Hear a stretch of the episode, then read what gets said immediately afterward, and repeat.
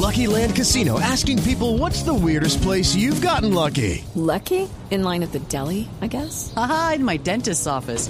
More than once, actually. Do I have to say? Yes, you do. In the car before my kids' PTA meeting. Really? Yes. Excuse me, what's the weirdest place you've gotten lucky? I never win and tell. Well, there you have it. You can get lucky anywhere playing at LuckyLandSlots.com. Play for free right now. Are you feeling lucky? No purchase necessary. Void where prohibited by law. 18 plus. Terms and conditions apply. See website for details. Más que medidas de choque, el tema de la violencia protagonizada por algunos hinchas de los equipos de fútbol colombiano lo que requiere es trabajo social para recuperar la tranquilidad en este tipo de eventos. Así lo asegura el Procurador General de la Nación, Alejandro Ordóñez. Deben promover controles a las barras bravas, que se deben ejercer vigilancias en los escenarios deportivos. Ello no es suficiente, porque lo que se está denotando es una progresiva desintegración social que multiplica este género de violencia social. Líderes de la Barra Los del Sur, grupo que apoya al Atlético Nacional, respaldaron la medida de cerrar tribunas o el estadio en general si es necesario. Sin embargo, también pidieron a las autoridades trabajo social. Pensamos que el fútbol no tiene que ver nada con esto, es la violencia de nuestra sociedad. Sin embargo, nosotros sí valoramos los pantalones del alcalde Petro para solidarizarse con, con un ciudadano suyo. En la capital antioqueña se han presentado recientes sanciones para los hinchas del Deportivo Independiente Medellín, a quienes les prohibieron el acceso a dos de las cuatro tribunas de la Atanasio Girardot por actos vandálicos. Los aficionados de equipos distintos a los de Antioquia tienen restricción para ingresar a la ciudad. Otra medida que sigue vigente es la de el cierre de fronteras para hinchas de otros equipos de fuera de la ciudad de Medellín que quieran ingresar al estadio Atanasio Girardot. En Medellín se nombró a un fiscal de turno para que se encargue exclusivamente de judicializar a los hinchas que protagonicen disturbios dentro y fuera del estadio. Desde la capital antioqueña, Byron García, Blue Radio. En la ciudad de Cali, las barras populares Frente Radical Verde y Blanco del Deportivo Cali y el Barón Rojo Sur del América en los últimos 15 años han protagonizado choques que han dejado más de 10 muertos. Ante los últimos hechos registrados en Bogotá, los barristas han hecho un llamado a sus integrantes para erradicar la violencia dentro y fuera del estadio. Johnny Ortiz, líder de la barra Barón Rojo. El mensaje que nosotros le queremos mandar a todos nuestros integrantes a la hinchada del América es que recuerden que estamos viviendo una época trascendental en la historia de nuestro equipo. Y la barra y la hinchada general tiene que ser un aporte positivo para conseguir el objetivo final.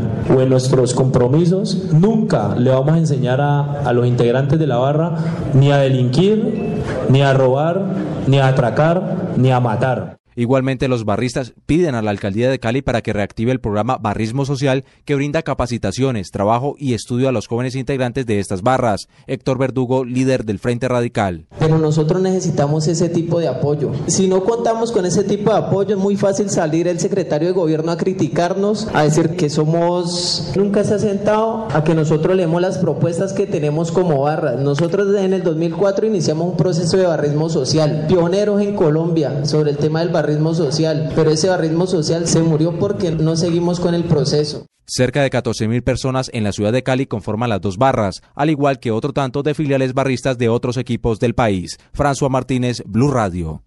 Hola Ricardo, muy buenas tardes. Un saludo especial desde Barranquilla. Pues acá tampoco hemos sido ajenos a las situaciones lamentables donde portar una camiseta de un equipo de fútbol muchas veces se convierte en un riesgo de vida. Un caso que aún se recuerda en la ciudad es el de Erwin Miguel Moreno, de 24 años, quien fuera socio fundador de la barra Los Cuervos del Junior y que fue muerto de una puñalada al salir de un establecimiento nocturno luego de compartir con amigos, con la novia, donde estaban celebrando el triunfo de su equipo. Él se encontró con una persona con la que tuvo algunas diferencias y se presentó la tragedia. Pues para prevenir este tipo de situaciones, las autoridades vienen trabajando de manera coordinada para cada partido. El comandante de la Policía Metropolitana General José Vicente Segura nos explica cuando los comportamientos son acordes, se les permite el ingreso de algunos elementos, como sus trapos o sus banderas, algunos elementos que eran PVC, se iban permitiendo, pero a raíz de que la conducta, sus comportamientos no corresponden. Pero fuera de eso, el control preventivo que se hace en los estadios. Por su parte, la alcaldesa Elsa Noguera destacó el avance que en este tema se ha logrado en Barranquilla a través de acciones coordinadas desde la Secretaría de Gobierno.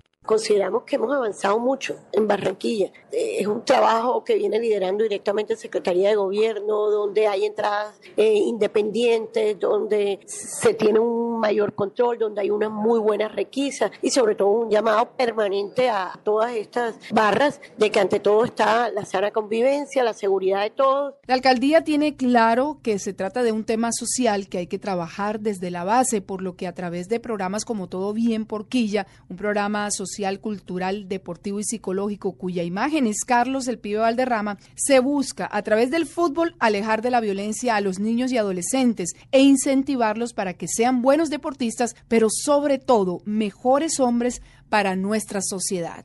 Informó desde Barranquilla Claudia Villarreal para el Radar.